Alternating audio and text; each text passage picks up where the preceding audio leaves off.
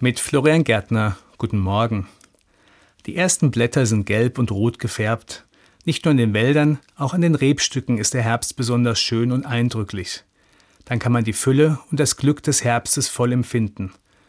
Es riecht ein wenig erdig und nach der Trockenheit des Sommers ist nun die Feuchtigkeit da. Obst, Gemüse, Wein duften, sind erntereif oder schon in den Kellern und in Kühlhäusern gelagert.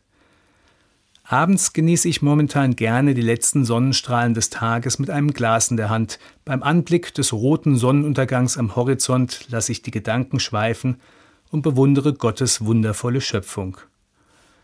So oder so ähnlich sieht der perfekte Herbsttag für mich aus. So oder so ähnlich, finde ich, sollte auch der Herbst des Lebens sein. Die Früchte sind gewachsen und reif, die Ernte wird eingebracht und eingelagert zur Nutzung und zum Genuss. Nichts mehr müssen, aber vieles können. Das ist für mich der Herbst des Lebens. So sieht mein Freund Thomas das auch. Von turbulenten Zeiten in Familie und im Beruf kann er berichten, von Erfolgen, aber auch von Niederlagen.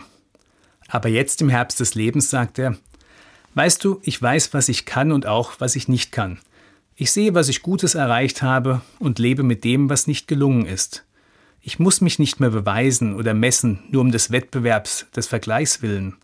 Ich will, was ich kann, sinnvoll einsetzen, will die Welt noch gestalten, meine kleine Welt mit meinen Gaben und dabei meine Schwächen, die ich inzwischen ja auch ganz gut kenne, vermeiden.